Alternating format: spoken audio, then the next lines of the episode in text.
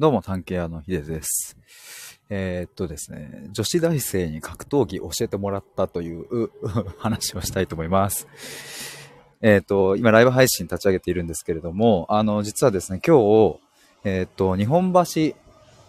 住所で言うと日本橋なのかな？まあでも駅で言うとですね、東西線の茅場町、日比谷線茅場町とか、え水天宮とか人形町付近のところに、えっ、ー、と、ソーシャルバーポルトっていうところがありましてですね、えっ、ー、と、ソーシャルバーポルトで多分入れると出てくると思うんですけれども、あのー、そのポルトにちょっと今日行ってきたんですね。で、まあ、なんで行ったかというと、えっ、と、ツイッターで、あの、ちょっとさっきツイートしたりしたんですけども、あの、阿久津さんという方がですね、ご夫婦で、ご夫妻で、ね、そこのポルトに、なんかまあ出張カフェ的な意味合いですかね。あの、ほ、なんて言えばいいかな。0.5歩目のコーヒースタンドっていう、えっ、ー、と、そういうキャッチコピーで、その、ポルトのオーナーさんから、ちょっとあんま詳しくないんですけども、ポルトのオーナーさんが、がそれを多分こう企画的なことで考えて、で、えっと、阿久津さんご夫妻も、あの、そういうコーヒーをね、入れて提供したいみたいなところの思いが重なりですね、えー、阿久津さんは、こう、わざわざ今日、東京にご夫妻で来られて、で、僕は、その情報をツイッターで知ってですね、あせっかく、そのね、来るんだったら会いたいなと思って、えー、そこに会いに行きました。で、あの、まあ、そこは本当に、まあ、ソーシャルバーというふうに言うくらいですので、本当に様々な社会人の方とかがそこに出入りしている感じなんですけれども、えっ、ー、と、まあ、以前僕行った時はですね、えっ、ー、と、そこの建物の2階にそのバーがあって、そこでなんかこう、ご飯食べたり、お酒飲んだりできるようになっているんですが、そこに行ったんですよね。で、そこでちょっとお酒飲んだりして。で、今回はその1階のところで、えっ、ー、と、ちょっとこう、コーヒーを出すみたいなのを、その阿久津さんご夫妻が得られるということで、その1階の方に行ったっていう感じなんですけれども、そこでですね、本当に今日その阿久津さんのご夫妻が、えっ、ー、と、まあ、移住の話だったりとか、今住んでるとこの話だったりとか、えー、聞けたりとか、まあ、あとはたまたま今日その、阿久津さんご夫妻に会いに来られていた他の方と、初めましてでお話ししたり、あとはそこでインターン生をやっている女子大生、まあ、これが今日のこのタイトルの 女子大生なんですけども、女子大生がいたりとか、で、あの、僕も友達とちょっとそこに行ってみて、いろいろ話をしてきましたね。めっちゃ楽しかったですね。なんか、僕も今フリーランスとしてやっていると、こう、リアルで人と会うっていう機会がそんなにないんですけれども、でもこうしてなんかこうお会いすると、あ、そこが繋がってるんだとか、まあ、あとはこう、思いもよらぬ、うん、なんか方を、あの、じゃあちょっと紹介しますね、みたいな話があったりとか、なんかそういう感じで繋がっていくので、やっぱりこう、オンライン化が進んだ今だからこそ、このオフラインのうんまあ、価値、意味みたいなものが、すごくこう、よりぐっと際立ってきたなという感じがしております。だからまたあのね、靴さんが来られる時には、またくさんともっといろいろお話ししたいなと思いますし、えー、純粋にシンプルにめちゃくちゃ楽しかったので、ぜひまたここのポルトに来たいなと思います。もし東京にお住まいの方とかいらっしゃれば行ってみると面白いと思うので、ぜひおすすめですっていう前置きをしまして、えっ、ー、と、女子大生に格闘技を教えてもらったっていう話をちょっとしたいんですけども、あの、今日そこで話していた、まあ、あの、そんなに広いスペースではないんですけれども、まあ、5、6人こう座って話せて、で、まあ、初めまして、みたいな感じで言って、いろいろわーわー話してたんですけども、そのうちの一人が、そこでインターンで働いている大学生の方で女子大生の方だったんですけども、すごいこう柔らかい雰囲気で、笑顔が素敵な方で、あの、ね、なんかそこでインターンしてるんですって話から、へーっていう感じで、こう一見ですね、格闘技なんていう文字が、こうどこにも浮かび上がらないっていう、うん、方だったので、で、すっごい軽くハキハキしててみたいな。で、なんか今、あの、やりたいことたくさんあってってめちゃくちゃ素敵だなと思って、でもいろいろ僕もですね、あの、やっぱりこう、ついついいろいろ聞いてしまって え、これ、きっかけは何かあったんですか？とか、それなんでですか？みたいなことをいろいろ聞いてったら、あの、実は格闘技やっててっていう。で、プロの試合とかも、プロもなった。まあ、ただまあいろいろ、あって、まあ、プロはしてないみたいなんですけども、まあ、その方と気づいて話が盛り上がっていて、てか僕がね、あの、格闘技、なんか地味に好きなんですよね。で、なんか、あの、今日、その格闘技の話とかを、その、女の子としてるときに、あ、俺結構好きなんだっていうことをまた改めて認識したんですけれども、あの、見てるんですよ。YouTube とかでも。だし、ね、あの、朝倉未来メイウェザー戦とかも、結構ペーパービューっていうね、買って5000円ぐらいの、見ましたし、まあ、結構俺やっぱ好きじゃんっていうのを今日気づいたんですけど、あの、で、なんかその僕が格闘技に思ってる疑問とか、あの、これ実際どういうことみたいなのをその女の子に聞いて、例えばですね、水抜きっていうのがあるんですよね。ご存知の方もいるかもしれませんが、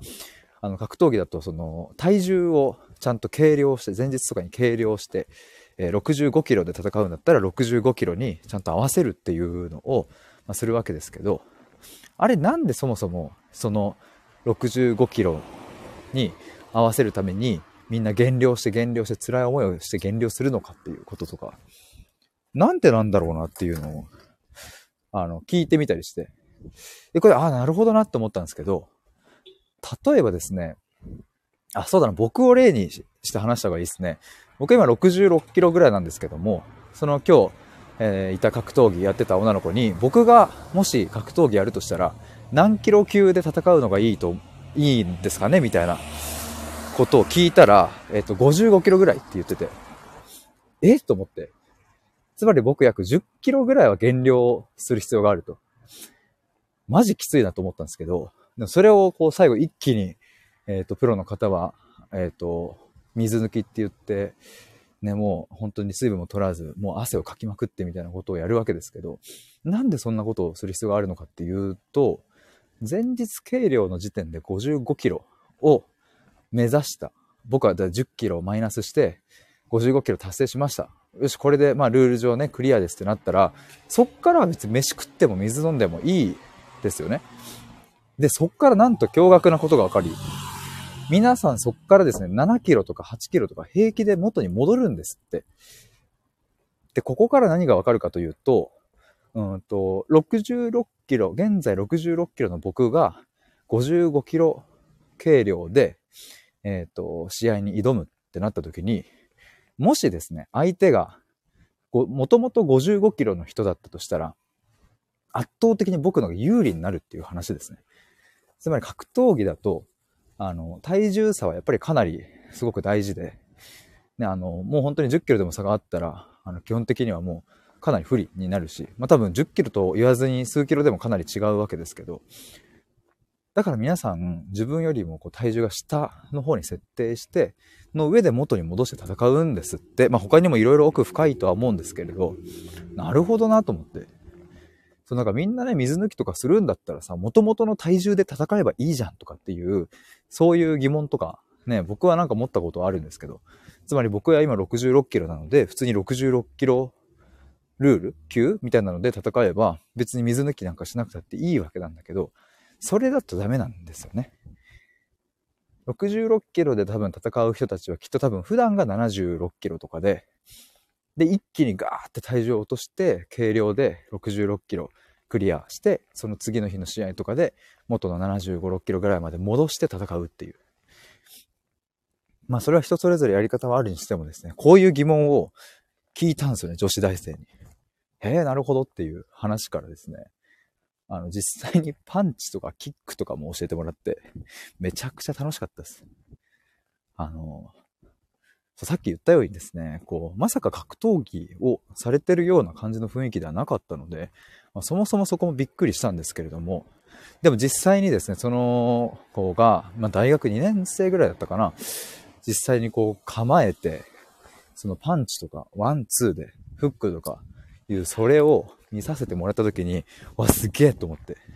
めっちゃかっけえと思って、僕もなんかですね、それをこう教えてもらってたら、なんか俺も強くなりたいとかっていう なんかその、ジャンプの主人公が、あの、第1巻で言いそうなセリフをですね、僕もついそこで言ってしまいですね。そしたらその子も、え、ちょっとやりましょうよみたいな感じになって、そのですね、今日行った、まあ、ポルトっていう、まあ、カフェというかビルの目の前、路上で普通にこう、蹴りとかパンチとか教えてもらってました。その女の子の腹に、ちゃんとその、まあ、蹴りのフォームでですね、ゆっくりこう、蹴りを入れるとか、で、あ、ここもうちょっとこうした方がいいっすね、とかっていうのを、めちゃくちゃ教えてもらって、すっげえ楽しかったですね。やっぱ格闘技、俺好きなんだっていうことがすごく認識しました。あんまりですね、僕こういう話、そういえば友達としてなかったなと思いますし、そもそも自分が格闘技を好きだっていう認識がね、そんなになかったんですよね。まあちょっと趣味くらいでみたいな。と思ったら、今日まあそのことをお話しする中で、あ、結構見てますねとかって言われて、あ、これ結構見てる部類入るんだっていうことも認識したし、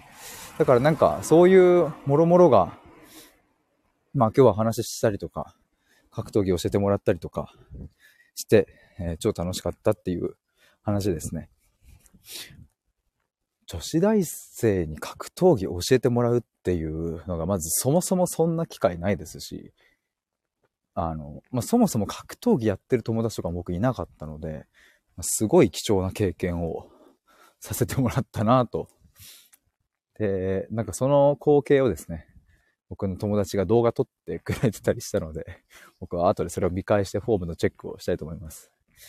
やっぱね、探求心ってなんかもう止まんなくなっちゃうなっていう。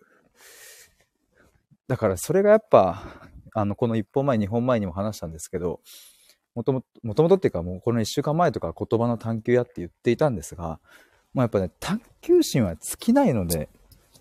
やっぱりこれでよかったなって今思い直しました。もう今日は、だからもうその、いろんな人とお話ししている、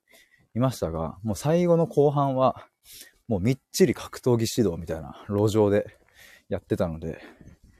すっげえ楽しかったし、まあこうしていろいろ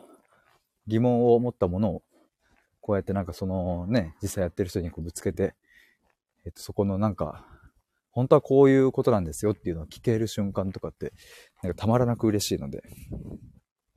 ぜひ今後も探求屋は格闘技を極めていきたいと思います。